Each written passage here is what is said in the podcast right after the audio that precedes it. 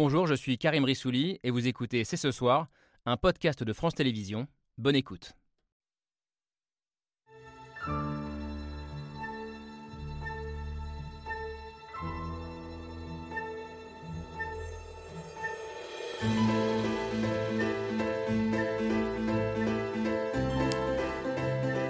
Bonsoir à toutes et à tous, soyez les bienvenus sur le plateau de C'est ce soir. Nous en parlons peu ici en France, occupés par nos propres débats politiques et sociaux, mais c'est peut-être l'élection la plus importante de cette année 2023. Dans dix jours, le 14 mai, il faudra bien regarder ce qui se passe aux frontières de l'Europe, en Turquie, avec une question. Le tout-puissant Recep Tayyip Erdogan, au pouvoir depuis 20 ans, incarnation de ces régimes autoritaires qui se sont installés un peu partout dans le monde, peut-il perdre le pouvoir? Une hypothèse crédible selon tous les sondages qui donne l'avantage à son adversaire dans un pays fragilisé par une inflation record et par les dizaines de milliers de morts du tremblement de terre du 6 février dernier. Alors la page Erdogan est-elle vraiment en train d'être tournée Lui qui détient tous les leviers du pouvoir, peut-il accepter le verdict des urnes en cas de défaite? La Turquie est-elle aujourd'hui placée face à un choix de civilisation, comme le disent certains?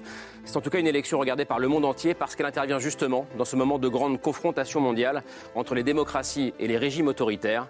Nous sommes le jeudi 4 mai 2023. C'est ce soir, c'est parti.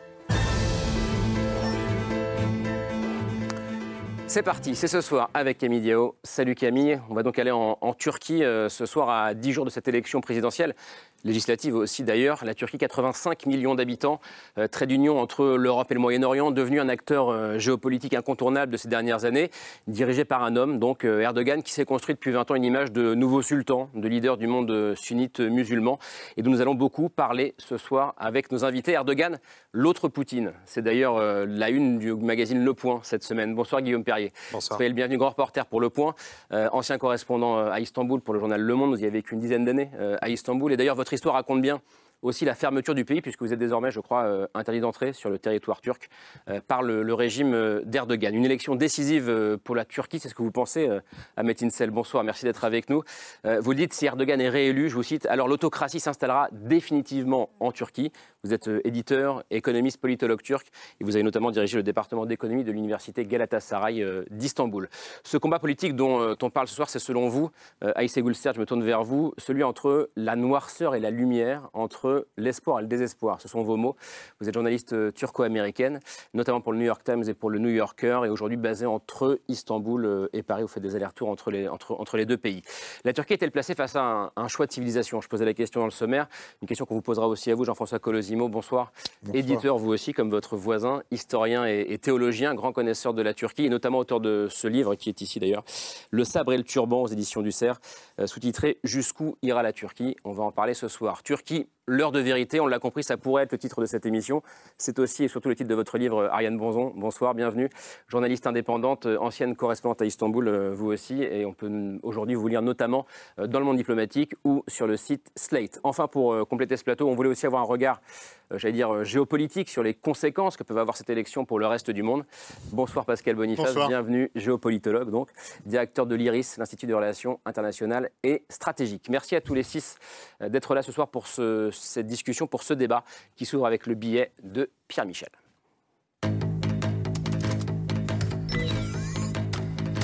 On le croyait inamovible, il se révèle beaucoup plus fragile alors que les élections se profilent en Turquie. Erdogan se dirige-t-il vers la sortie? Yüz binler geliyor. Sandığa yürüyor yüz binler. 14 Mayıs'ın müjdesini veriyor. Peut-être pas si bonne que ça.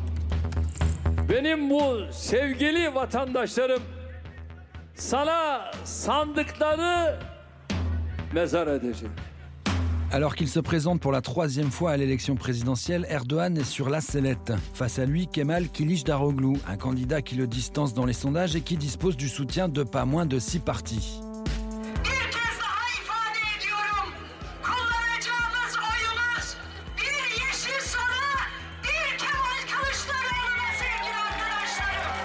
Erdogan a beau disposer d'un temps de parole 60 fois supérieur à son adversaire,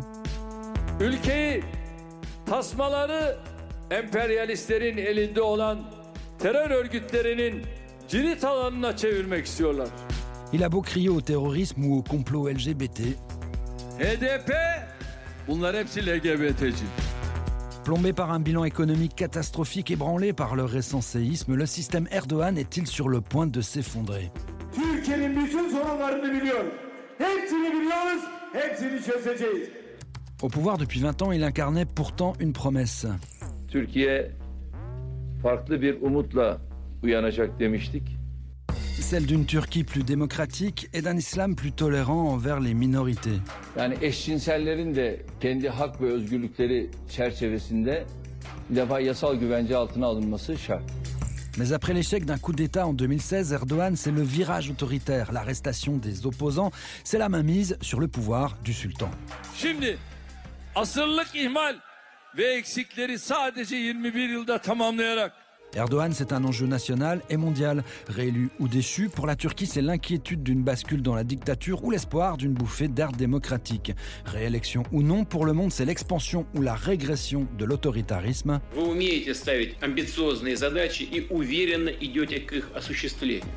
Et derrière, le spectre de Poutine.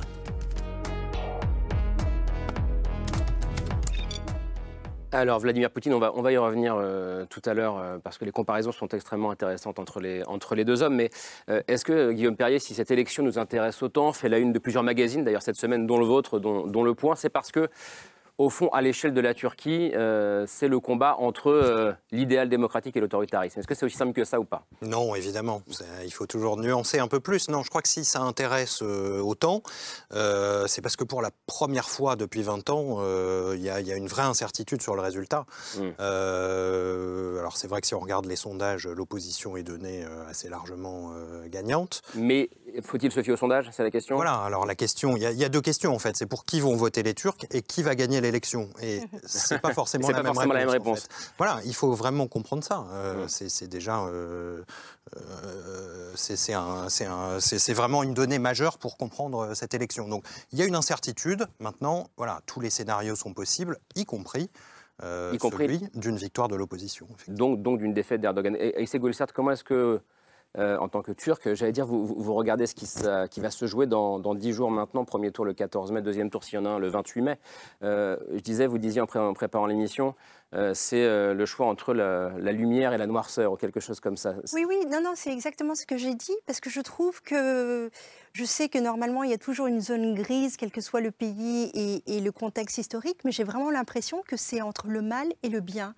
C'est-à-dire que je suis complètement d'accord avec, avec euh, Ahmet Insal que vous avez, euh, dont vous avez parlé au début sur cette idée de les Turcs aujourd'hui, le 14 mai, et s'il y a un deuxième tour le 28 mai, ont selon moi, s'ils aiment vraiment leur pays, si vraiment ils veulent la démocratie la liberté pour eux-mêmes, mais pour leurs enfants, pour que, je ne dis pas que du jour au lendemain, le pays va de suite se retrouver dans, dans ce pays extraordinaire et que ça va prendre, je trouve que ça va prendre énormément de travail, mais c'est vraiment dans, dans le contexte actuel où on est, on a tellement de journalistes, des amis en commun, des intellectuels qui sont incarcérés arbitrairement, injustement, des académiciens, ou même à l'intérieur du pays, même si vous n'êtes pas incarcéré, vous, vous- vous avez peur de vous exprimer. Donc même il y a un huis clos à l'intérieur du pays. Le 14 mai, c'est en- c'est ou bien une bouffée d'oxygène, ou bien l'apnée. Vous diriez la même chose que ça, euh, Ahmet Insel Un combien entre le bien et le mal, c'est assez fort. euh? bien ou mal, ou de- entre deux régimes. Nous avons d'un côté un régime autocratique qui s'est installé progressivement et qui s'est conformé avec le, le- le référendum de 2017, un régime présidentiel, mais plus que présidentiel, c'est vraiment autocratique. Euh, Tayyip Erdogan, il est président de la République, il est Premier ministre, il est chef du parti majoritaire, il contrôle le législatif, le pouvoir exécutif, il contrôle le pouvoir judiciaire. C'est vraiment Poutine euh, dans, un, euh, dans un environnement beaucoup plus démo tradition démocratique. hein. Il ne faut pas non plus dire Erdogan, c'est Poutine. Nous, on préfère Erdogan à Poutine euh, de toute façon dans, dans le régime. Mais Poutine par contre, par contre, les électeurs aujourd'hui votent. C'est une sorte de référendum, le- les élections aujourd'hui. Les électeurs votent aujourd'hui pour ou contre Erdogan, principalement. Et quand on dit pour Erdogan, c'est la continuation d'un régime nationaliste, islamiste, autocratique. Et contre Erdogan, pour Kılıçdaroğlu ou pour les partis d'opposition dans le législatif, c'est un retour à une démocratie libérale, normale, avec des difficultés, puisque avant Erdogan n'était pas mieux. et un régime, disons, régime parlementaire un peu apaisé. Parce que la figure de Erdogan et la figure de Kılıçdaroğlu, personnellement, personnellement, du point de vue de leur posture, du point de vue de leur carrière, du point de vue de leurs euh, relations familiales, etc., les deux symbolisent les deux Turquies. J'allais continuer le tour de table, mais puisqu'on parle de cet homme que les Français découvrent, j'imagine pas Erdogan, l'autre, alors Kemal Kiris. Kilicdaroglu, Kilicdaroglu. merci. je Euh, ne l'ai pas parfaitement, mais euh, oui, un, un petit mot sur, euh, sur ce personnage effectivement qu'on connaît mal euh, vu de France. Alors, il faut savoir euh, donc il a réussi à fédérer derrière lui six partis euh, d'opposition, ce qui est quand même une prouesse politique, et qu'on le surnomme parfois le Gandhi turc. Euh, c'est un homme de 74 ans euh, qui est un économiste reconnu, une personnalité respectée. Il est vu un peu comme un sage, euh, et c'est aussi le dirigeant du CHP, donc le parti euh, fondé par Mustafa Kemal alias Atatürk, euh, qui est le père de, la Turquie moderne. C'est lui qui a euh, fondé la République laïque dans les années 20, euh, qui est resté depuis une idole nationale, même si son héritage a été en partie remis en cause depuis l'accession d'Erdogan au pouvoir. Est-ce qu'il faut voir aujourd'hui, je me tourne vers vous, Ariane Bozon, en euh, Kılıçdaroğlu, une sorte d'héritier d'Atatürk, celui qui ramènerait la Turquie au projet républicain originel, ou est-ce que c'est un peu plus compliqué que ça? C'est plus compliqué que ça, comme d'habitude. Euh, D'abord, euh, il y a une chose importante, c'est que Kemal Kılıçdaroğlu est alévi. C'est-à-dire Sa- sa religion. C'est sa religion. hein. Euh, donc c'est une religion qui est absolument hétérodoxe par rapport euh, à la majorité sunnie, un, un sunnisme très conventionnel, très conservateur pour Erdogan. Que les, les Alévis, parce que c'est pas les pareil, Alévis- ce sont des musulmans? C'est un, Oui, oui, oui. c'est- ce sont des, des musulmans. Alors, c'est- c'est même ça discuté. Mais disons que c'est un, plus proche du chiisme, mais c'est surtout une religion très syncrétique, où il y a des éléments du christianisme, des éléments du zoroastrisme. Enfin, c'est euh, quelque chose d'assez syncrétique. Et, en, en- Et surtout, en- en quoi, en quoi- en quoi c'est important ça? Eh bien, parce que, alors, il, il- représente à peu près 20% de. Et ça a été toujours une force de rébellion, d'opposition au sein de, de la, de la République et au sein de la Mm. Turquie. Toujours du, souvent du côté euh, du Parti républicain du peuple, donc euh, de Kemal Atatürk, ou bien du côté kurde. Il y en a, ils sont assez nombreux. Et ils ont, par exemple, ils ne, ils ne respectent pas, le, enfin, ils ne font pas le, le ramadan. Les, les femmes et les hommes sont assez égalitaires dans cette euh, religion. Donc il y a déjà un premier signe. Et surtout, euh, Kemal Kılıçdaroğlu vient de faire une vidéo où il a affirmé son alvisme. Ouais, Pour la il a première fois. pris à contre-courant euh, Erdogan qui polarise beaucoup la société sur ça. C'est-à-dire que du coup, il lui a coupé l'herbe sous les pieds. Euh, Erdogan ne peut plus se servir de cet élément-là pour, euh, pour l'attaquer. Je le disais, Jean-François Colosimo, certains parlent d'un choix de civilisation euh, aujourd'hui en, en Turquie. Dans le Figaro, en début de semaine, c'était lundi, je crois, Nicolas Bavrez parlait de la dernière chance de la Turquie et, il disait, à, bien des égards, la Turquie de 2023 se trouve dans la situation comparable à l'Allemagne de 1933. Donc vraiment un choix, pour le coup, radical. Euh, comment est-ce que vous, vous regardez ça? Moi, je crois que ce pourquoi nous sommes véritablement intéressés par cette élection, c'est d'abord que nous aimons la Turquie. Certains d'entre nous, euh, Guillaume Perrier, Ahmet Insel, moi-même, on aimerait pouvoir y remettre les pieds déjà. Vous ne pouvez pas y aller, vous? Moi, pas vraiment, mais eux encore moins que moi. Vous non plus, Insel. Euh, Parce qu'ils sont plus menacés. Euh, parce qu'effectivement, on aimerait retrouver euh, nos amis, euh, journalistes, écrivains, euh, artistes, ceux qui ne sont pas en prison. Ah, donc il y a vraiment de ce point de vue-là une évidence.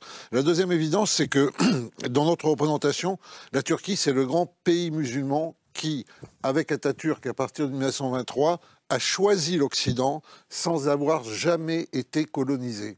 C'est un choix volontaire. C'est un choix délibéré à ce moment-là de civilisation. Et effectivement, ce choix, il est resté. La Turquie s'est ancrée dans le monde libre, y compris dans l'OTAN, l'Alliance Atlantique. Le- la Turquie a candidaté avec difficulté. À l'Union européenne À l'entrée dans l'Union européenne.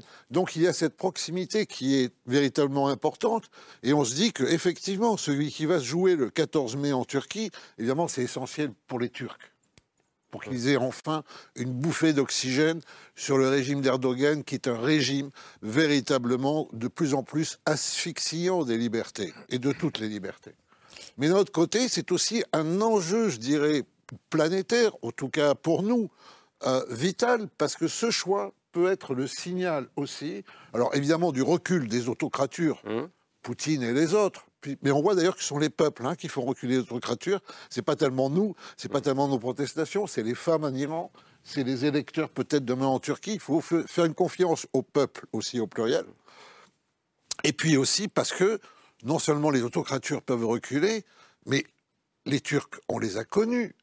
avant Erdogan et surtout le Erdogan d'après euh, le putsch. Je veux dire, nous étions dans une familiarité culturelle.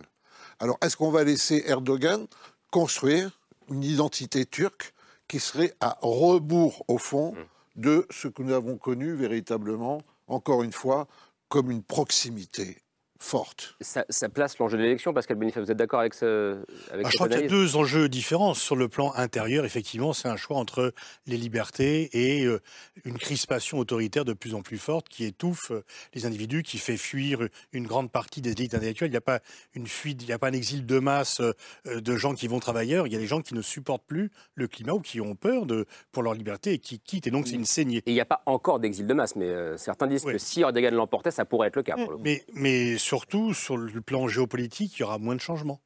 Euh, si l'opposition gagne des élections, la politique extérieure turque, euh, bah, le nouveau président sera plus poli, il sera euh, euh, plus modéré dans son expression, il n'insultera pas la terre entière, il mettra pas d'huile sur le feu, mais en même temps, euh, il défendra à sa façon les intérêts nationaux de la Turquie et donc il n'est pas dit qu'il devienne un pays qui va suivre les politiques occidentales comme on l'aimerait. Donc je crois qu'il y a deux enjeux très différents, il ne faut pas se tromper.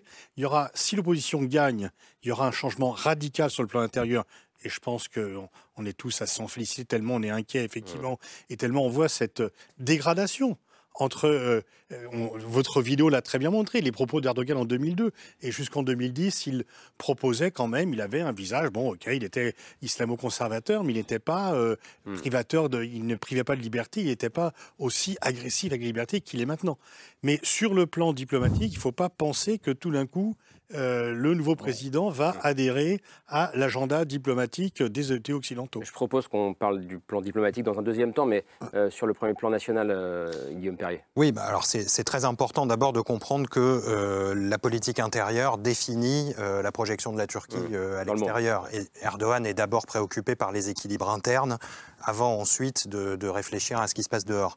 Euh, maintenant, effectivement, tout ne va pas changer radicalement si Kilicdaroglu est élu euh, le 14 mai, ça c'est évident, ni le 28 mai d'ailleurs. Euh, Il y a une forme de continuité plus que de rupture, et ça euh, vous l'avez très bien expliqué dans, dans- dans votre documentaire et dans votre livre, entre, je dirais, la fin de l'Empire ottoman, le régime kémaliste et Erdogan. hein, il y a certes une forme de rupture par rapport à l'héritage kémaliste, mais il y a une très forte continuité en termes d'exercice du pouvoir. Et ça, c'est quelque chose qu'on voit aujourd'hui. Donc après euh, une éventuelle alternance, les choses vont évoluer d'une autre manière, mais pas nécessairement euh, de façon antinomique.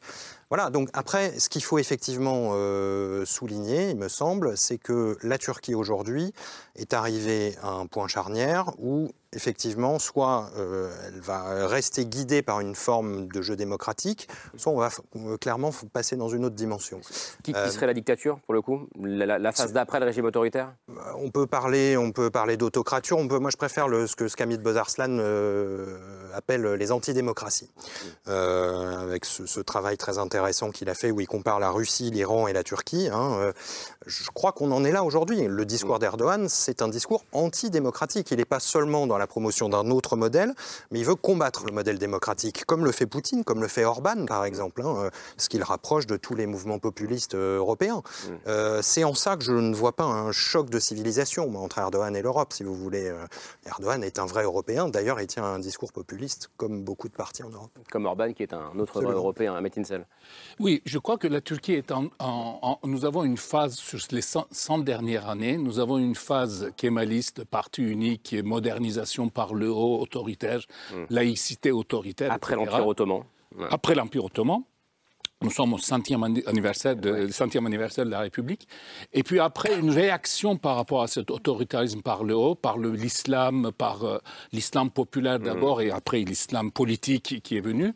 Et Tayyip Erdogan, les 20 dernières années de Tayyip Erdogan, c'est un peu le summum de cette réaction euh, ou de cet contrebalancement.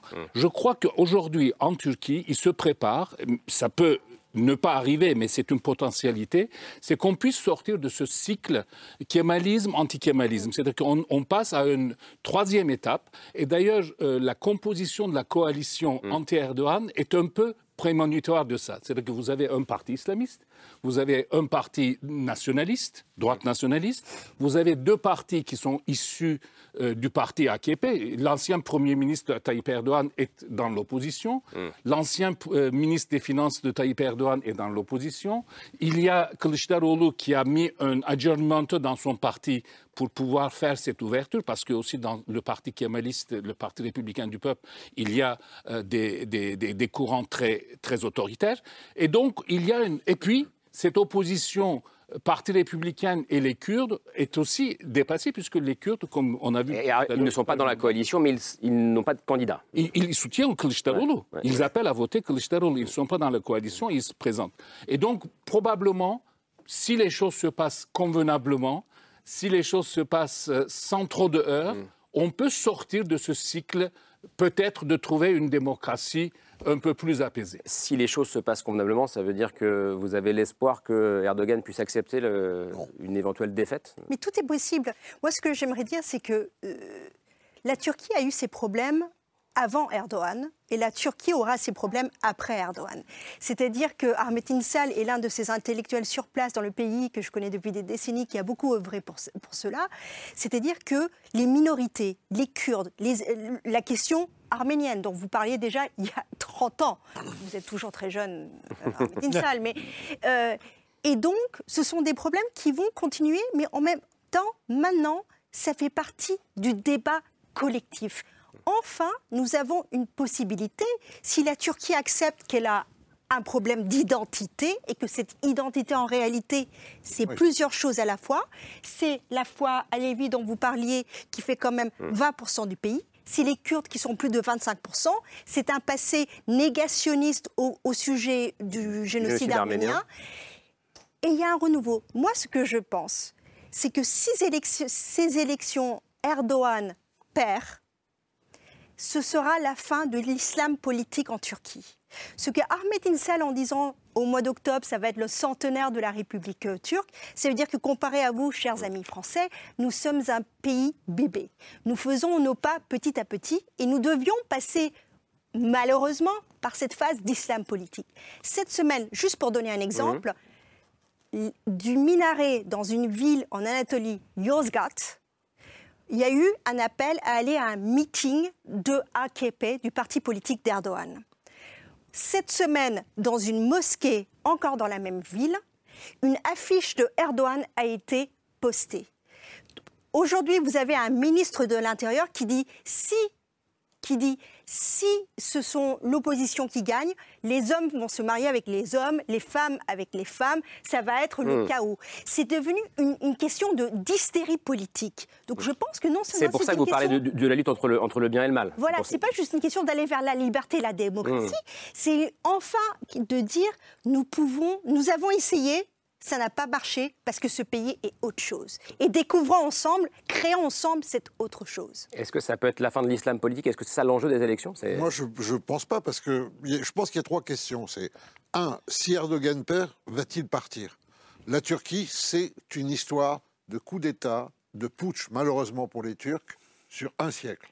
C'est pas Erdogan lui-même est arrivé au pouvoir en 2001 à travers une manipulation euh, du Parlement, de la loi électorale, et lui-même a vu le putsch de ses adversaires en 2015 comme une divine surprise qui lui permettait de purger le pays. Bon, c'est ça, ça. Deuxième En point, 2016. c'est En- en 2016, est-ce- avec c'est le 2016, pardon. virage autoritaire de 2016. Ouais, 2016. La deuxième question, c'est est-ce que la coalition peut survivre à sa victoire au cas où elle serait victorieuse? Et là, on a de véritables questions.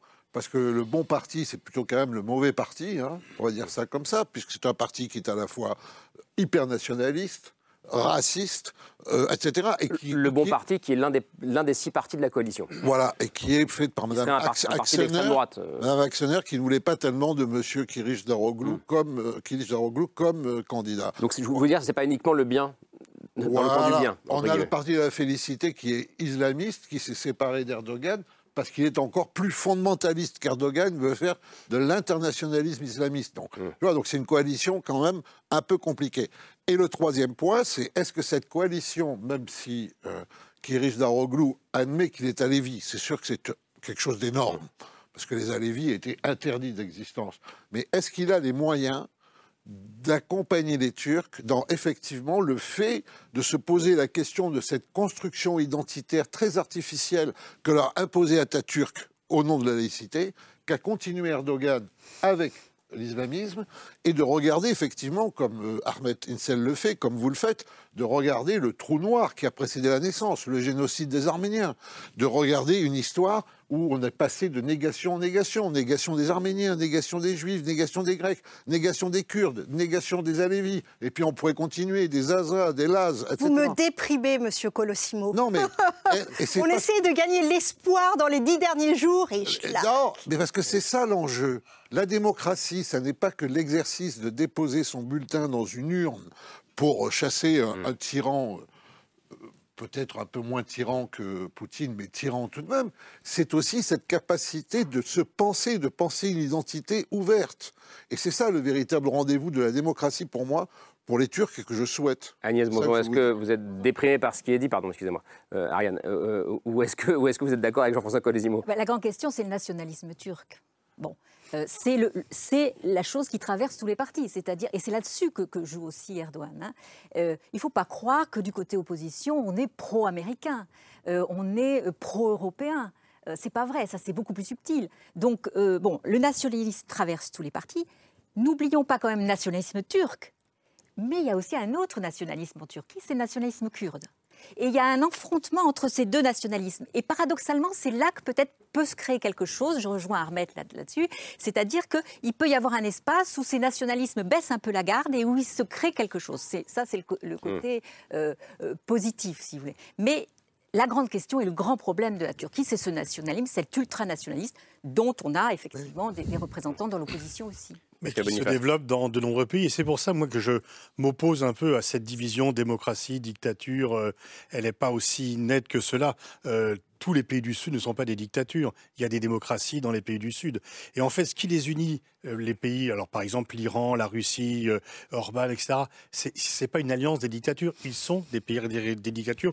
Donc, je me tiens- Mais ce qui les unit, c'est c'est le nationalisme. Et donc, s'ils ont des accointances, c'est pour développer leur intérêt national, mais ils ne jouent pas ensemble parce qu'ils disent on est dictateurs tous, faisons une alliance des dictateurs. Ils disent là j'ai intérêt, moi turc, de jouer avec les Russes, et les Russes disent j'ai intérêt à jouer avec machin et machin.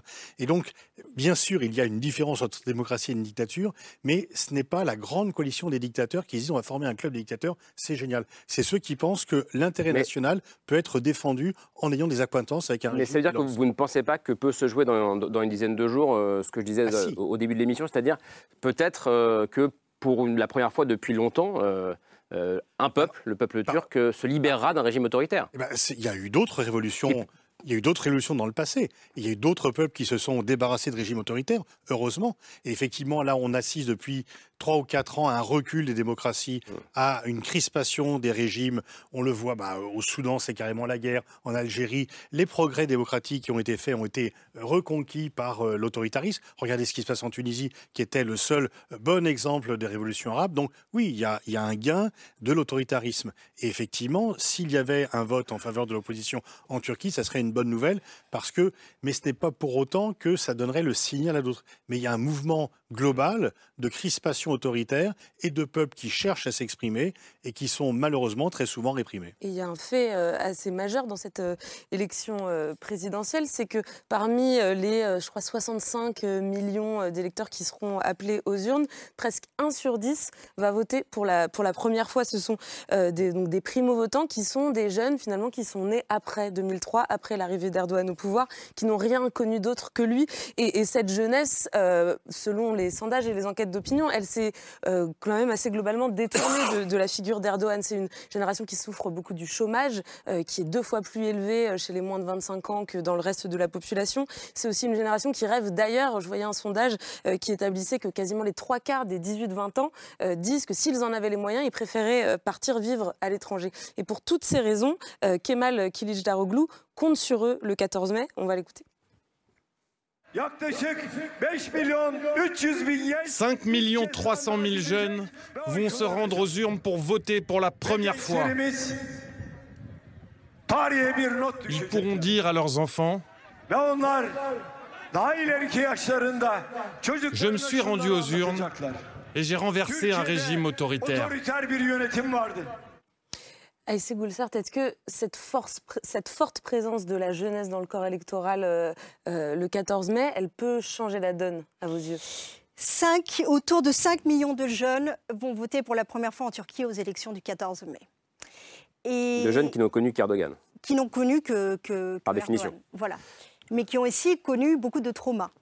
Moi, je suis de la génération 1980. On a grandi ma génération avec la peur d'un coup d'État. On l'a vu en 2016. Cette génération vit un petit peu comme la génération entre guillemets iranienne, c'est-à-dire qu'elle voit à travers les réseaux une autre façon d'être.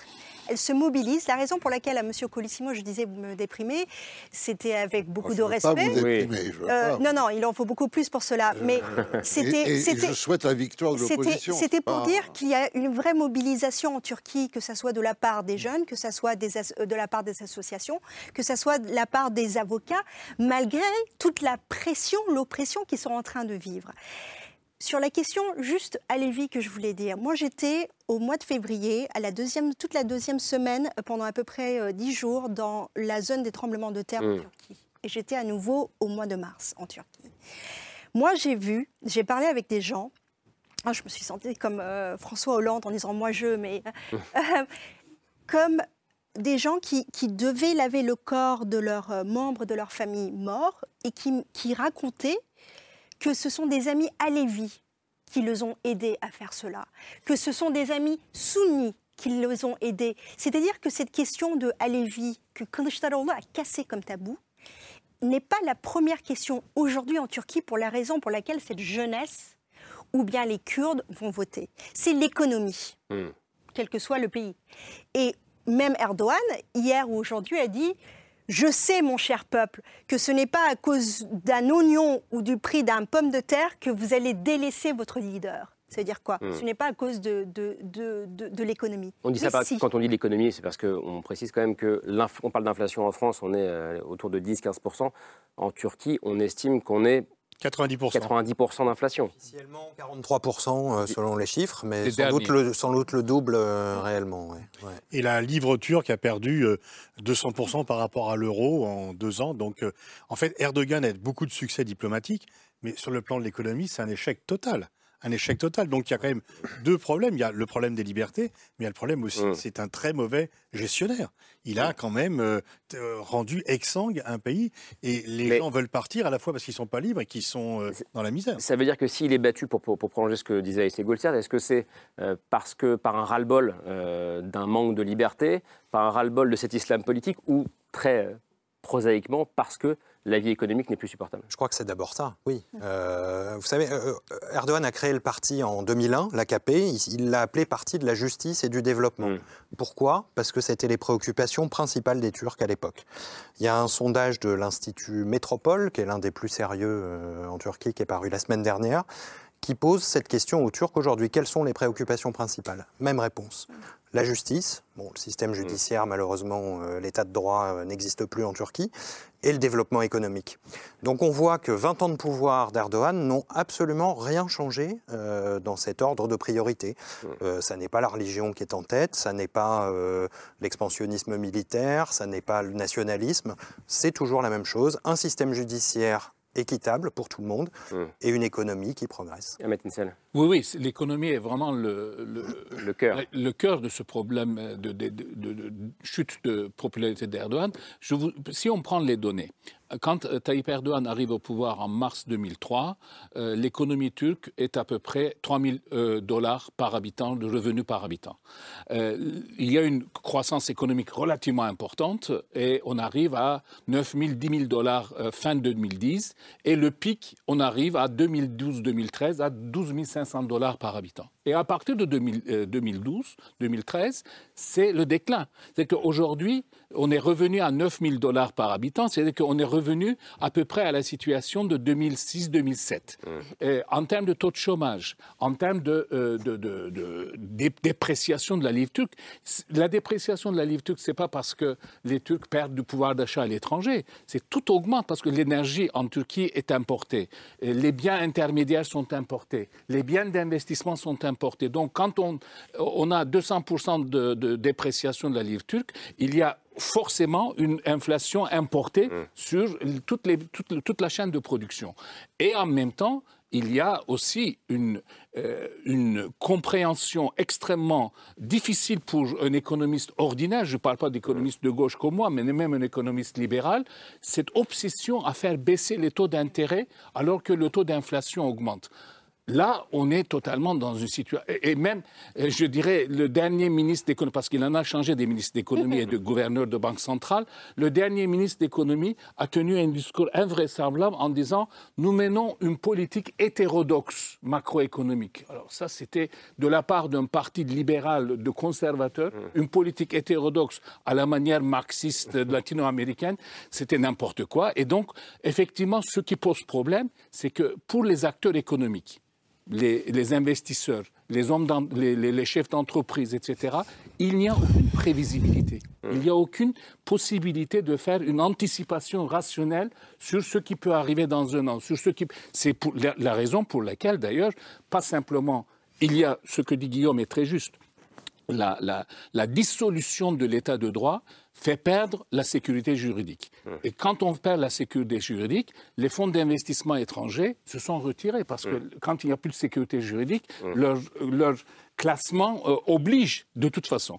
Et puis pour, pour les acteurs économiques, la perte de sécurité juridique d'un côté, l'absence de prévisibilité de comportement rationnel de la part du pouvoir fait qu'aujourd'hui, même les hommes d'affaires proches de Tayyip Erdogan, comme les directeurs, de, les dirigeants de chambres de commerce, etc., commencent à se poser la question. Jean-François Colesimo, euh, dans la bouche des, des j'entendais tout à l'heure la comparaison avec la jeunesse iranienne.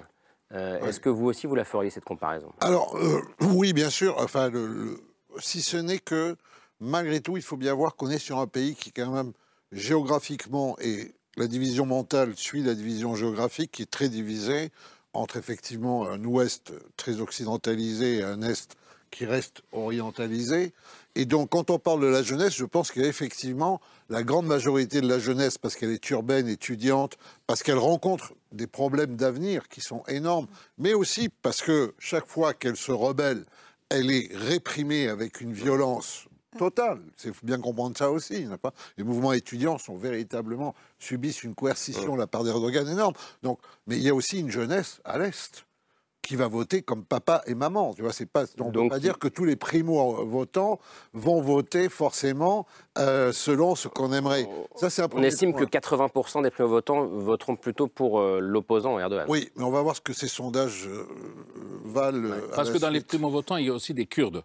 Et là, ils votent massivement. euh, Bien sûr. Et puis, et puis la force d'Erdogan, c'est quand même d'avoir justement donné à une certaine jeunesse conservatrice, euh, religieuse, un nouvel espoir. Enfin, je veux dire, il y a, y une jeunesse euh, pro-AKP, il y a une jeunesse pro-Erdogan, même si, paradoxalement, il y a un effet un peu de dé- déreligion. C'est-à-dire que la, la religion, on a- il y a beaucoup de sondages qui montrent que finalement, la religion, euh, les- les- Mmh. beaucoup de jeunes ou beaucoup de, de- de- de Turcs se sont un peu éloignés de la religion par réaction à ce discours euh, de, de Erdogan, euh, d'islam politique, qui est très particulier, l'islam politique en, en Turquie, parce que je reviens là, toujours à la même histoire. Il est, il est matiné nationalisme. Or, l'islam politique, normalement, n'est pas nationaliste. Il est euh, euh, beaucoup plus transfrontière. Et ça, c'est la grande différence euh, en Turquie. Guillaume Perrier, je reviens à la, à la une du point de, de cette semaine. Euh, pourquoi l'autre Poutine euh, quand, quand vous parlez d'Erdogan?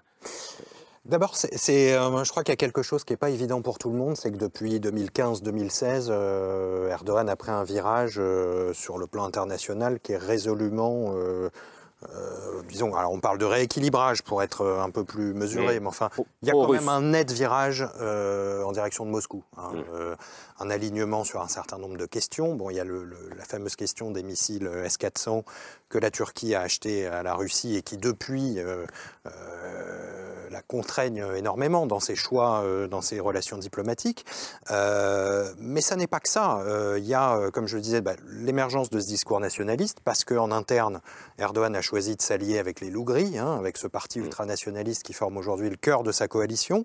Euh, ça a des conséquences sur ses positions à l'extérieur, hein, évidemment, discours très dur contre l'Occident, contre les minorités kurdes, etc et donc aussi ce rapprochement avec Poutine. Et puis on voit bien que sur le plan économique, euh, il fallait contrebalancer ce que Erdogan n'arrivait plus à obtenir de la part des Occidentaux, des, des partenaires de l'OTAN. Donc euh, en termes de, de construction de cette industrie militaire, hein, on a vu toute sa campagne électorale, Erdogan l'a faite sur des tanks, des bateaux, des avions, des chars, enfin ça a été un, un défilé du 14 juillet pendant 15 jours, hein, cette, cette campagne électorale. Euh, on voit bien que ce n'est pas les priorités des Turcs. Quand on parle avec eux, euh, ça, ça semble complètement en décalage avec la réalité qui est celle effectivement du prix de l'oignon. Voilà, Erdogan est dans cette, euh, dans cette bulle, hein, je dirais, idéologique, où il pense que cette, euh, cette démonstration de puissance permanente va lui permettre d'emporter les élections. Et il y a un vrai décalage avec euh, les attentes de la population. Donc de ce côté-là, effectivement, il y a un côté poutinien euh, assez, euh, assez, Je assez mettrais juste un petit bémol, c'est-à-dire que les Turcs sont quand même très fiers que l'industrie maintenant militaire de la Turquie soit autosuffisante. Avant, il y a, quand Erdogan est arrivé, euh, le- la- la- les industries ne produisaient que 20% de l'armement turc. Maintenant, c'est 80%. Et ça, il y a, il y a une fierté là-dessus. Oui, mais c'est pas ça qui va remplir leur frigo C'est pas ça, mois. mais ça, ça- ça- ça joue quand même pas mal, ça. Je suis absolument pas d'accord parce qu'il ne faut pas oublier que ces drones qui sont vendus à l'Ukraine sont vendus par le beau-fils de Erdogan, qui montre aux Turcs quand même que ça reste dans le petit cercle de Erdogan, que ça reste quand même le pouvoir dans le petit, que c'est de l'abus du pouvoir de tout ça. Ce que M. Colissimo a dit, je voudrais juste mettre une- un petit astérix. non, non, non, pas avec de l'amour. C'est euh, juste en 2022, il y a eu plus de 17 000 cas euh, de- d'insultes envers de 17 000 personnes qui se sont présentées au juge en Turquie pour insultes au président. Parlons de hypersensibilité, il l'est. La plupart de ces, euh, de ces personnes étaient des jeunes. Donc ce n'est pas... Oui, c'est vrai qu'il y a une jeunesse qui va voter parce que papa et maman votent pour AKP depuis 20 ans et Donc pour je vais Erdogan. suivre pour Erdogan. Mais il y a aussi cette jeunesse qui dit j'ai envie de m'exprimer. Mais bien sûr, elle est urbaine. Voilà. On, sait que les, dans les magazines, les couvertures sont, disons, un peu tape à l'œil et que les articles à l'intérieur sont plus mesurés. C'est c'est la règle, c'est le jeu. Qu'est-ce qui peut avoir de commun entre Erdogan et Poutine? Bah, C'est le fait qu'il pose des problèmes à l'Occident. Ça, euh, c'est c'est clair. Et que les deux estiment, et mais aussi leur peuple, qu'ils n'ont pas été très bien traités. Alors, euh, Poutine joue sur le complexe de on a été trahi par l'Occident après la fin de la guerre froide, les promesses oubliées, etc. Et Erdogan, c'est pas c'est on n'a pas été traité de façon équitable, on n'a pas été pris au sérieux, l'Europe nous a claqué la porte au nez, les Américains nous ont pas respectés, et donc il joue là-dessus. Mais il, y a aussi, il peut y avoir aussi, on peut citer la nostalgie de l'Empire, euh, que ce soit pour la Russie ou pour la Turquie, l'instrumentalisation de la religion euh, dans, dans les deux cas. Vous disiez, là, il y a la, la- la haine des valeurs de l'Occident, on voit bien la campagne anti-LGBT qui est la fin de la campagne d'Erdogan. Il y a, d'autres points communs pour le coup. fonctionnement aussi de l'État, euh, parce qu'on oublie toujours en parlant d'Erdogan, mais il est entouré d'oligarques. euh, il y a un système qui est un système mafieux aujourd'hui, qui est au pouvoir, qui repose sur euh, voilà l'État turc est pénétré par les mafias autant que l'État russe. euh, c'est La verticale dire. du pouvoir de Poutine, on l'a. Donc il y a, il y a Alors, beaucoup de points communs sur cet exercice. Ça, je suis parfaitement d'accord. Et, et c'est une fonction du- d'un pouvoir, en fait, qui s'exerce sur des sociétés qui ont été très traumatisées. L'une, la société turque, quand même, par le rouleau compresseur laïciste d'Atatürk, qui, le jour au lendemain, les Turcs ont dû changer de calendrier, d'alphabet, de, etc. Et puis, évidemment, l'expérience communiste soviétique dans, dans le cas de la Russie. Mais moi, ce qui me semble aussi, c'est qu'il y a eu une dizaine ou une douzaine de guerres russo-turques entre le XVIe siècle et 1917, que ces deux ce sont les héritiers de deux empires, de l'Empire byzantin, parce que si l'Empire russe, évidemment, par l'orthodoxie, c'est le tsarisme, enfin, c'est- l'héritier de. Le tsarisme, c'est bien l'héritier de Byzance, par la culture, la mentalité, par les arts. L'Empire ottoman, c'est aussi un héritier de Byzance, et qu'entre les deux, il y a quand même aussi des, des- des- je dirais, des registres culturels qui nous échappent un peu et qui font partie de cette autre Europe qu'a enfanté Byzance. Voyez et c'est pas pour rien d'ailleurs que Erdogan joue un rôle en Ukraine par rapport à Poutine. Et Parce qu'on est dans le et- même, et- on est un à la peu dans fois, le il cherche à jouer un rôle de médiateur, d'ailleurs, en. Ukraine. À la fois, il y a ce rapprochement depuis plusieurs années. M. Erdogan pense qu'il peut élargir ses marges de manœuvre par rapport aux États-Unis en jouant avec la Russie. Mais en même temps, il a fermé les détroits aux navires russes qui voulaient euh, revenir en mer Noire, il livre des armes à l'Ukraine, et donc il joue un peu sur, enfin, sur les deux tableaux. C'est vraiment le, le côté, il essaye d'avoir jusque- jusqu'à quand ça sera possible de jouer sur les deux tableaux. Pour l'instant, il le fait. Et donc, il n'est pas totalement du côté russe. Euh, Il a En refusé- Libye, d'ailleurs. Si on prend le cas de la Libye, la Turquie et la l'Afrique. Russie sont euh, dans les camps opposés. En Syrie En aussi. Syrie. La Turquie, elle est Et, et- et dans sur les la camps Crimée. opposés. Et sur la Crimée, il va beaucoup plus loin que les Français, par exemple. La Crimée, Crimée, la il dit Turquie n'a jamais Mais sur l'Arménie, accepté. sur l'Arménie, ça arrange un peu quand même tous les deux. Ils finissent par s'arranger à la fin. Ils finissent Oui, par s'arranger en Libye, en Syrie, c'est aussi hein, le cas. Là, les Russes sont euh, véritablement. euh, Et, c'est Goulcert, ouais. On parle souvent, en tout cas on parlait souvent de Recep Tayyip Erdogan comme un caméléon. Moi je trouve qu'il s'est transformé en pieuvre. en pieuvre avec des tentacules géantes qui revient à ce que Pascal Boniface disait sur la scène internationale, c'est-à-dire qu'il est partout. Il est en Syrie, il est en Libye, il est dans l'OTAN, mais en même temps, il vend des drones à l'Ukraine, mais en même temps, il est médiateur pour que les céréales passent à l'Europe. Et, et donc, il y a aussi cette question de est-ce que la scène internationale va pouvoir, en un sens, tenir debout une fois que cet homme d'un pays fort, Mm. ce grand leader, prend un pas en arrière? La peur du vide, Voilà. quelque part. Bah, justement, je voulais vous montrer une autre une de magazine de cette semaine, c'est celle de l'Express, qui met également Erdogan en couverture euh, avec euh, ce titre Erdogan, le risque du chaos, Europe, euh, réfugiés, Moyen-Orient. Je voulais m'arrêter sur un mot, le mot de réfugié. Euh, on, en a rapidement parlé, mais la Turquie, c'est le pays qui accueille le plus de réfugiés au monde. Ils sont en- Non. non Il n'y a pas de réfugiés en Turquie. Mhm. Les seuls réfugiés qui peuvent être en Turquie, c'est des Européens. Alors, Les Syriens en Turquie ne sont pas réfugiés. Ils sont pas le statut de Ils sont- ils réfugiés. ils n'ont pas de statut. C'est des migrants. Alors, disons Genève migrants. ne fonctionne pas. Vous, Voilà. vous avez des permanents, des résidents permanents. Donc ça signifie que la, que la Turquie accepte de garder sur son sol Voilà. 4 millions Ils sont invités temporaires. À créer un statut ça veut bien dire ce que ça veut pour, dire. Voilà, pour- donc- pour- pour les Syriens. Ils sont 6 millions de personnes à avoir fui leur pays et trouvé refuge en Turquie, on, on va le dire comme ça, dont une, une grosse moitié de, de Syriens, un peu plus de la moitié viennent de, de Syrie. Et Erdogan a, a vite compris qu'il pouvait utiliser euh, ces migrants comme euh, une- un moyen de pression, euh, voire de chantage même carrément sur euh, l'Europe. Et c'est ce qu'il a fait en 2020, euh, lorsqu'il a, il menaçait l'Europe d'ouvrir grand euh, la frontière entre la Turquie et la Grèce, tant que Bruxelles n'a cédé pas à un certain nombre de, de demandes. Donc cette question des, réfugiés, elle inquiète en Europe et c'est aussi pour ça que cette présidentielle est regardée de près. Mais ce qui est intéressant, c'est que l'opposition, elle, elle fait aussi campagne sur la présence des réfugiés sur le sol euh, turc. Euh, elle veut négocier avec Bachar el-Assad pour euh, renvoyer les réfugiés euh, syriens euh, chez eux, donc qui sont, là par, euh, millions. Donc on a un peu l'impression euh, que peu importe euh, l'issue du scrutin, Pascal Boniface, euh, ça risque, euh, dans tous les cas, dans les mois qui vont suivre, de déstabiliser la région et peut-être aussi de toucher euh, l'Europe. Bah, La région est déstabilisée, donc euh, il y a suffisamment de déstabilisation dans la région pour ne pas y ajouter. Mais est-ce que ça sera plus déstabilisé? Je ne le crois pas, mais en tous les cas, ça va pas revenir. C'est vrai que le statut de ces personnes, de ces 6 millions de personnes, l'opposition veut les renvoyer chez elle pour s'en débarrasser, mais elle jouera aussi sur le fait d'avoir les avantages par rapport à l'Union européenne pour obtenir plus euh, d'avantages, parce que c'est un, c'est un moyen de pression, pour ne pas dire de chantage, qu'ils ont. Si l'opposition gagne les élections, ils vont pas couper les relations avec la Russie. Ils vont continuer à jouer avec la Russie parce que c'est leur intérêt.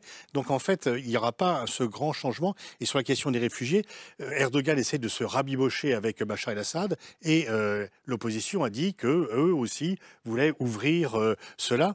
Pour l'instant, Erdogan ne veut pas que la Suède rentre dans l'OTAN. L'opposition dit oui, mais d'ici quelques mois, si Erdogan reste au pouvoir, il admettra la Suède dans l'OTAN. Sur la, sur la question des réfugiés ou des, ou des migrants qui sont sur le sol, euh, sur le sol turc, la, la question un peu cynique que se posent peut-être certaines chancelleries européennes, c'est euh, qu'est-ce que nous, Européens, nous avons le plus à perdre ou à gagner? Euh, Est-ce que c'est d'une victoire ou d'une défaite d'Erdogan? Absolument, parce qu'avec Erdogan, le marché était clair. Je dirais malheureusement pour euh, les réfugiés euh, qui sont d'un statut spécial, sont pas des réfugiés, malheureusement, il y avait un prix. C'était quelques milliards d'euros. C'était un racket. C'était un racket sur la tête des réfugiés que l'Europe a accepté de faire. Un racket, un problème- racket qui était l'Europe paye Erdogan Voilà. pour les garder sur son sol. Absolument. Et Erdogan le- disait, je, je veux... de- Non, Ouais. bien sûr, non, mais... Non, mais bien, bien entendu. Il y a une complicité, euh, je veux dire, morale, qui est évidente de l'Europe dans cette affaire. C'est-à-dire, on disait à Erdogan, tu nous les gardes, ils ne franchissent pas la frontière. Erdogan disait, ben, ça vous coûte tant, Mmh. vous payez, donc vous raquez. Et d'un autre côté, il disait, je veux tels avantages pour mes propres euh, euh, ressortissants, capacité de voyager en Europe, etc. Et ça a marché comme ça. Et c'est surtout l'Allemagne, il faut le dire, qui a fait ce marché, l'Allemagne de Merkel, dans son temps, avec Erdogan. Et ça a marché comme ça. Et depuis, c'est devenu une question que nous, nous avons complètement évacuée, puisqu'on n'a plus les 300 000 personnes qui parlent par l'île de Lesbos en un seul été. Donc on l'a évacuée. Aujourd'hui, cette question, elle risque de ressurgir. Évidemment, parce que la coalition, si elle arrive au pouvoir, encore une fois, avec toutes les tensions internes qu'elle a euh, sur ce type de questions, elle peut vouloir effectivement refaire un deal, comme on dit, et, et- et ça ne sera pas le deal d'Erdogan, parce que de ce point de vue-là, Erdogan était assez praticable avec ce registre mafieux que vous disiez. hein, on payait et on avait le service. Même si ce service, encore une fois, était très... Ahmed Insel, je repose un peu la question. Est-ce que, est que l'Europe, entre guillemets l'Europe, même si pas uniquement une masse informe, mais est-ce que les pays européens ont un intérêt à ce qu'Erdogan reste au pouvoir Euh, probablement Cynique, non, hein, parce que euh, s'ils n'ont pas les Syriens dans leur porte, ils auront des Turcs. Donc euh, là aussi, il y a euh, un deal. Donc euh, je pense que quoi qu'il arrive... Parce que si, si Erdogan passe, il faudra accueillir les Turcs qui voudront partir. Mais évidemment, oui, il pas mal, hein, même massivement. Donc, euh, donc euh, c'est d'abord une. Et puis il y a une deuxième chose, c'est que sur la question syrienne, les choses commencent à changer. Malheureusement, en Turquie, il y a un sentiment anti-syrien qui monte du côté des électeurs de AKP et du côté des électeurs d'opposition. Et Tayyip Erdogan a changé totalement de casquette aujourd'hui. Il n'a plus du tout le stratégie envoyer des gens vers la Grèce, vers la Bulgarie. C'est maintenant le retour vers la Syrie. Parce que c'est ce qui est devenu crédible, c'est envoyons les, les- les- les Syriens en Syrie et surtout dans des pour- régions occupées par la Turquie. Pourquoi? Parce que, parce que la société turque ne supporte plus cette Oui, situation-là malheureusement, il y a une montée, une montée de racisme anti-syrien qui est très, très largement, euh, largement euh, Et qui revient- avec la crise économique, malheureusement. Et cher, cher monsieur, Aïssé Goulsert. qui revient au mot économie. C'est-à-dire que dans des moments où l'économie va mal, quel que soit le pays ou le régime, on cherche un, on cherche un bouc émissaire. Les Syriens sont devenus les boucs émissaires Totalement. des Oui. Turcs en un sens, c'est-à-dire que la raison pour laquelle je suis au chômage, que je n'ai pas, que je n'arrive pas à manger, c'est parce que toi, Syrien, tu as pris mon travail, c'est parce que toi, tu es payé beaucoup moins et moi, je suis pas payé. Mais ce que je voulais dire, c'est que moi, je me rappelle que ce soit l'opposition aujourd'hui ou que ce soit l'opposition ou que ce soit euh, AKP, le parti politique d'Erdogan, le fait qu'ils disent qu'ils veulent, en un sens, le mot c'est ça, normaliser les relations avec la Syrie, envoyer les, euh, les, les Syriens de l'autre côté de la frontière, n'est pas une chose que vous pouvez faire comme ça. Non, Pourquoi? Parce que, un, Assad, il veut pas ces réfugiés. Il veut pas les récupérer. Il veut pas parce que c'est des voix dissidentes. Il est beaucoup, c'est beaucoup plus facile de diriger un pays avec des gens qui sont plus ou moins en accord avec vous. Un, deux. Moi, j'avais euh, interviewé Marc Auger, l'anthropologue français, pour un article que je faisais pour le New York Times au sujet des Syriens euh, euh, qui sont venus en Turquie. Il me disait que généralement, une fois que, entre guillemets, un peuple de réfugiés ou spécial statut, ce que, de migrants, ce que vous voulez comme nom, euh, disent qu'ils peuvent pas, euh, une fois qu'ils restent 3 à 4 années, ils ne rentrent pas chez eux. Ça fait combien d'années que la, la guerre en Syrie continue? 11, plus de 11 ans. Vous pensez que juste parce que vous envoyez quelques personnes, que le reste va partir? Je ne le crois pas. Par rapport à votre question sur ce que souhaitent les dirigeants européens, c'est sûr qu'ils souhaitent la victoire de l'opposition, parce qu'ils sont fatigués des foucades d'Erdogan. C'est un peu, là encore, comparaison par raison, mais ça sera comme après Trump, vive Biden, euh, etc. Et donc, euh, on, même s'il n'y a pas, ça sera l'espoir quand même de relations détendues avec euh, la Turquie. Du côté français, Macron a des relations Ouais. Détestables avec Erdogan. Il y a quand même le fait d'a- d'assouplir, de mettre de l'huile dans les rouages. Alors après, on va se rendre compte que finalement, le nouveau président, il est quand même turc et que euh, est ni français, euh, ni allemand, etc., qu'il défend les intérêts. Mais ça sera quand même avec beaucoup plus de souplesse, de douceur et dans un climat moins confrontationnel. Est-ce qu'on a une responsabilité euh, française, européenne, qui serait aujourd'hui de tendre la main euh, à la Turquie pour essayer de la réarrimer à l'Europe? Vous savez que le ministre Intérêt. des Affaires étrangères, Mme Colonna, est allée en Turquie, enfin, et a fait, a fait des appels du pied auprès de l'opposition. L'opposition lui dit surtout n'intervenez pas dans cette Ouais. campagne. La même chose les Américains, Bien surtout n'intervenez pas. Donc, au niveau de la campagne, surtout, il faut, il faut être profil bas. parce Pourquoi mais parce que toute l'utilisation, toute la rhétorique d'Erdogan, c'est de dire c'est le- l'extérieur, c'est l'Occident qui veut qu'il On revient à la rhétorique de Poutine, hein, pardon, mais. Et voilà, Bien sûr. exactement. Non, mais bien sûr, c'est un pays souverain, c'est un grand pays. Euh, je veux dire, les Turcs ont des difficultés euh, historiques avec leur identité, mais euh, ils prouvent aussi, euh, je veux dire, être tout à fait autonomes de jugement. Et pour finir aussi, ils sont très ombrageux sur leur sentiment national. Et on n'est pas là pour leur expliquer la vie, hein, non plus. Tu vois Ah bah, et fi- pour finir, vous avez parfaitement raison, c'est l'utilisation évidemment polémique immédiate que ferait Mais Erdogan. après les élections, après les élections, si euh, il y a euh, un changement de, euh, de, de gouvernement de, majorité en Turquie, là, là, il y aura une responsabilité des Européens, de la France, de Qui sera, l'Allemagne. qui sera qui sera laquelle bah, il y a des, des choses qui sont, qui, qui- qui sont nécessaires. Par exemple, il y a énormément de chapitres sur l'acquis communautaire qui sont bloqués. On critique la Turquie, sur, et à juste titre, sur la dissolution de l'État de droit. Les deux chapitres de l'acquis communautaire qui traitent de l'État de droit sont bloqués par l'Union européenne demi- depuis 2006. L'acquis communautaire, on précise ce que c'est? L'acquis communautaire, c'est les 35 chapitres qu'un pays candidat doit, réaliser pour être conforme aux règles européennes. Ça veut dire- euh, Et très, dans l'état de droit, concrètement, ça veut dire que euh, vous pensez qu'en 2023, euh, 2024, si jamais l'opposition l'emporte, alors la question de l'adhésion de la Turquie à l'Union européenne se reposera ou pas Mais on se reposera peut-être pas tout de suite, je pense pas. Vous le Mais- souhaitez, j'imagine, et si vous le savez, je ne sais pas. Évidemment, mais ce se non reposera tout, tout de suite. Mais par contre, Vous le souhaitez ou pas d'ailleurs? moi, je le souhaite. Je le souhaite. Évidemment, je me suis battu depuis des années là-dessus, depuis 2002, 2003. Mm.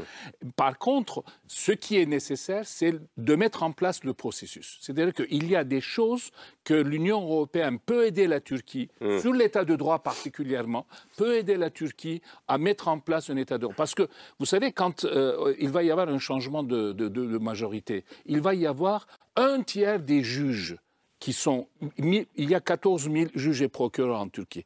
Il y a euh, un tiers de ces juges ont été nommés par Tayyip Erdogan depuis 2016. Et ce sont des anciens avocats du parti AKP, etc., qui sont nommés juges. Bon, il va falloir faire des choses là-dessus. Il va falloir euh, changer la haute bureaucratie. Le problème que s'est posé en Albanie en 2016, nous allons en l'avoir en Turquie. Et là, l'Union européenne... Encore des purges Non, non. Et là, l'Union européenne a son, a son rôle à jouer. Ce que- ce que vous dites. Fondamentalement. Ce qu'essaye d'expliquer, enfin ce que explique Très bien. pardon, très bien, c'est que ce qui est important, c'est le processus d'adhésion. Ouais. Et c'était ce qu'on disait beaucoup. On disait après tout, si la, la Turquie n'est pas euh, membre de l'Union européenne, c'est pas grave. Ce qui est important, c'est qu'elle adopte les lois, les, le niveau européen, etc. Je suis pas sûre que ça va encore marcher, ça. Parce que Pourquoi ça demande tellement de sacrifices. euh, Et- de la et part est-ce- des et Européens. aussi Ce qui parce- est important pour les Turcs, si vous voulez, c'est la liberté de circulation et les investissements. C'est ça le plus important. Est-ce qu'il y a une envie d'Europe Oui, je crois qu'elle est, elle est un peu éteinte, cette envie, mais euh, ceci dit... euh, Est-ce qu'elle a été blessée? Non, mais c'est une question. Non, mais Par à rapport à il y a partir- 20 ans, ça a baissé. oui. L'envie d'Europe existe à partir du moment où c'est l'alternative au régime Erdogan. Mais en dehors de ça, aujourd'hui, euh, quelle envie concrète de faire partie de l'Europe euh, peut On a exister tellement aujourd'hui envoyé de messages contraires. Euh, aujourd'hui, quand même, on n'a a pas- pas mal claqué la porte à la Turquie. Voilà. Dire, la, la question, c'est de savoir qui a perdu le sentiment européen en Turquie. Et avant la dérive autoritaire d'Erdogan, il y a eu quand même des actions, des déclarations très hostiles à la Turquie en disant non, vous ne faites pas partie du club, la Turquie n'est pas un pays européen. Et à force que ce soit répété, ça a été entendu. On n'est pas d'accord avec Oui, ça. mais moi je crois aussi que c'est toute la question. On ne devient pas européen simplement parce qu'on adopte euh, euh, telle forme d'industrialisation, telle forme de technologie, euh, telle forme de, de- de- de vie sociale, telle forme droit. de vie conjugale. Il y a une question qui détermine l'Europe, c'est la capacité de retour critique sur soi. Donc, le véritable problème, moi, c'est ça que j'attends de la part de cette coalition, c'est est-ce que le peuplement forcé de Chypre Nord va continuer. Est-ce que les îles grecques vont être inquiétées tous les étés? Est-ce que la population du Haut-Karabakh va continuer, en fait, à être cernée comme dans un immense camp de concentration? Est-ce que, est-ce que on va enfin pouvoir, en Turquie, il y en a qui l'ont fait, ils ont risqué énormément à le faire, parler simplement de la vérité de l'histoire et arrêter de fabriquer une histoire qui finalement, au fond, rend les Turcs, je dirais, euh, névrosés, alors qu'ils ne sont pas faits pour ça originellement. Et c'est Goulsert. Monsieur Colissimo, Personne n'est fait pour être névrosé. Oui, oui, bien sûr. nous sommes... Non, non, mais je veux dire, eux particulièrement, il y a le sens du caïf turc. Monsieur Colissimo, ça va être petit à petit. C'est-à-dire que nous devons d'abord sortir de, cette- de- de- de- de ce puits sans fond dans lequel on se trouve depuis 21 ans. Ensuite, on va essayer de régler les problèmes à l'intérieur du pays. Et ensuite, ce que je vous dites, c'est tellement beau et philosophique, et vous avez complètement raison. Mais c'est une, un centenaire et même beaucoup plus de choses à résoudre qu'on ne peut pas mettre sur les épaules d'un parti politique d'opposition. Première chose. Deuxièmement, De j'aimerais juste répondre. le contraire. Et de J'aimerais partis qui juste pensent le répondre- contraire de la coalition, de partis de la coalition qui pensent le contraire de ce que je viens de dire. Ok, donc euh, j'aimerais juste répondre à votre question de la responsabilité de l'Europe. Oui, je pense que l'Europe a une responsabilité envers la Turquie parce que l'Europe, comme les États-Unis, a ouvert les bras quand Erdogan a été élu en disant mais bien sûr euh, nous avons besoin d'un pays surtout c'était euh, pendant la guerre en Irak où les États-Unis avaient besoin d'un allié dans la région qui, pour montrer qu'ils ne sont pas islamophobes, qu'ils ont aussi besoin de... Et donc l'Europe a été quand même, faut pas oublier, en disant Erdogan, c'est c'est la Turquie d'Erdogan de 2003, 2004, 2005. Ça va être exactement la même histoire comme euh, en Allemagne. Donc bien sûr que nous soutenons ce- cela. Donc 20 ans plus tard, dans la situation qu'on se retrouve, les Européens ont une part de responsabilité. Et les Européens ont une part de responsabilité également pour le 2007-2008. Vous avez été très poli parce que vous avez dit, vous avez, vous avez que les Européens n'ont pas bien, euh, ont maltraité le Turc. Ils ont humilié les Turcs. Le, je parle de En- Madame en- Merkel en et de Monsieur Sarkozy, après tous les efforts que la Turquie montrait, et à dire déjà, tout ce que vous faites là, c'est très bien, mais vous ne ferez jamais partie de ce club. Et c'est là où, quand vous regardez un petit peu 2008-2009, que le vent a commencé à changer du camp d'Erdogan. Donc oui, l'Europe a une responsabilité envers la Turquie. C'est la raison pour laquelle vous avez répondu non quand j'ai dit que vous étiez favorable à une adhésion à l'Union européenne? Parce que vous vous êtes senti humilié comme d'autres Turcs? Non, non, non, c'est euh, la raison pour laquelle je trouve que l'Union européenne est, est un très beau projet. Je le tiens à cœur puisque je vis, je, je vis ici. Mais je trouve que c'est devenu un peu comme la fable de La Fontaine, le, la grenouille qui voulait se faire aussi gros que le bœuf et que ça, ça ne fonctionne pas. Ce- je pense à la sera- Hongrie et à la Pologne. Ce sera l'objet d'un autre débat, euh, évidemment. Euh, vous avez le temps. On termine la discussion avec le coup de cœur de Camille. Euh, on fait un détour par la culture, Camille, pour comprendre la société turque euh, contemporaine. Oui, euh, je voulais recommander une série qui a eu euh, déjà un grand succès en Turquie, même si elle a suscité quelques polémiques, et ensuite qui a fait son chemin à l'international grâce à Netflix. Alors c'est Bir Baskadir, désolé pour la prononciation. On, on Euh, peut qu'on peut-être le dire en turc, du coup Oui, quelqu'un peut dire Baskadir. Voilà, c'est Ouais, beaucoup mal. mieux. C'est très Euh, beau. Qu'on peut traduire, corrigez-moi si je me trompe, par c'est différent ou c'est unique.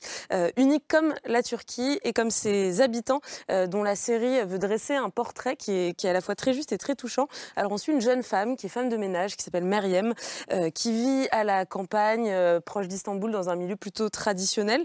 Elle vit chez son frère, euh, qui est véritablement le maître de maison. Elle porte euh, le voile et, et comme tous ceux de sa famille et de son milieu, lorsqu'il y a un problème, c'est à l'imam qu'on se réfère.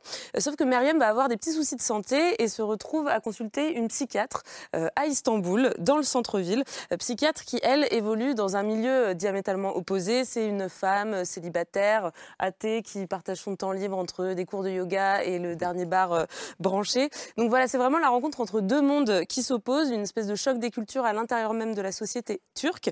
Euh, bah, on va regarder quelques images.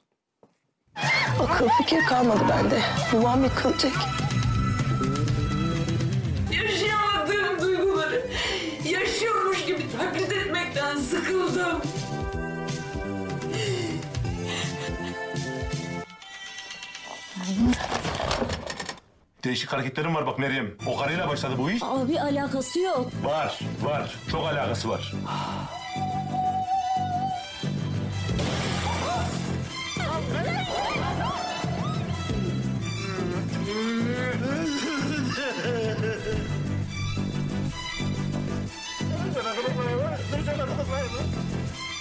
Yani inanmak isteyen şahıs çatlağını bulan su gibi yolunu buluyor yani.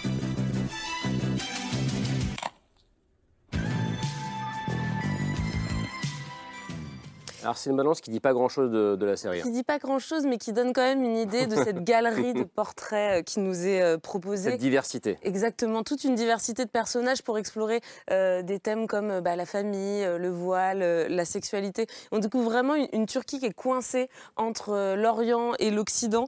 euh, et on suit des jeunes qui cherchent un peu leur identité au milieu de tout ça et au milieu aussi de multiples pressions qui pèsent sur leurs épaules. Pression de la famille, pression de la religion, pression des autorités euh, et de l'État. Et malgré tout ça, malgré toutes ces fractures, euh, ça nous raconte euh, des, des jeunes qui viennent de différents horizons mais qui partagent quelque chose de turc en commun. Donc c'est c'est, euh, la leçon de cette série qui s'appelle Merci. Je vais la regarder, je l'ai je l'ai pas vue. huit Quelqu'un l'a vue, vous l'avez vu c'est Paris sur très bien. Et ça, ça raconte bien la Turquie euh, Oui, c'est d'aujourd'hui. les, toutes les tiraillements internes entre le, le- ce- celui, le- la, la- la- la- la- la relation entre cette jeune femme et le psychiatre, le psychologue, par Mhm. exemple, est très, très, très intéressant parce que le psychologue est autant torturé Oui. par, euh, Et- et pas par forcément sa position un peu que autoritaire et dédaigneux vis-à-vis, parce que l'autre se présente simplement avec, euh, avec un foulard. Merci beaucoup. Merci d'être venu euh, dialoguer, débattre avec nous ce soir. Merci à Issé Goulsert. On vous lit dans le New York Times ou dans le New Yorker si on veut vous lire en anglais. Et sinon, euh, vous reviendrez nous voir sur ce plateau, je l'espère. Merci Avec beaucoup. Merci à Metin Sel d'être venu euh, nous voir euh, ce soir. Jean-François Colosimo, votre dernier livre est ici. Le sabre et le turban. Jusqu'où ira la Turquie? Aux éditions du Cerf. Élément de réponse le 14 mai prochain. Euh, merci euh, Guillaume Perrier. Votre dernier livre à vous s'appelle euh, Les loups aiment la brume euh, chez Grasses. C'est un proverbe turc, hein, c'est ça au départ. Et ça raconte comment Erdogan a tissé sa toile bien au-delà de la Turquie, d'ailleurs, en s'appuyant sur les, les communautés turques installées dans plusieurs pays européens, dont la France. On n'en a pas parlé ce soir, mais c'est un livre passionnant. Merci beaucoup. Merci Ariane Bonzon. Votre dernier livre à vous s'appelle, je le répète, Turquie, l'heure de vérité. Pascal Boniface, merci à vous. La nouvelle édition de votre Comprendre le monde, cher Armand Collin, septième édition, est ici. Euh, Est-ce que je dis merci à tout le monde?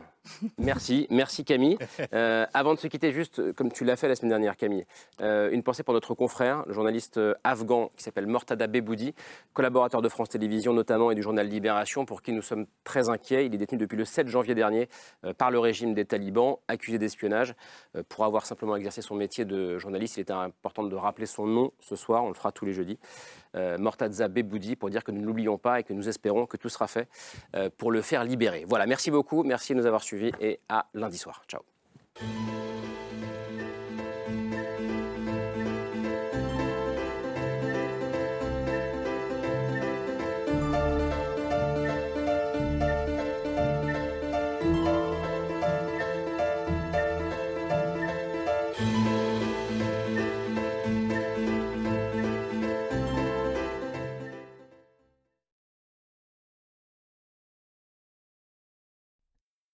C'était C'est ce soir, un podcast de France Télévisions.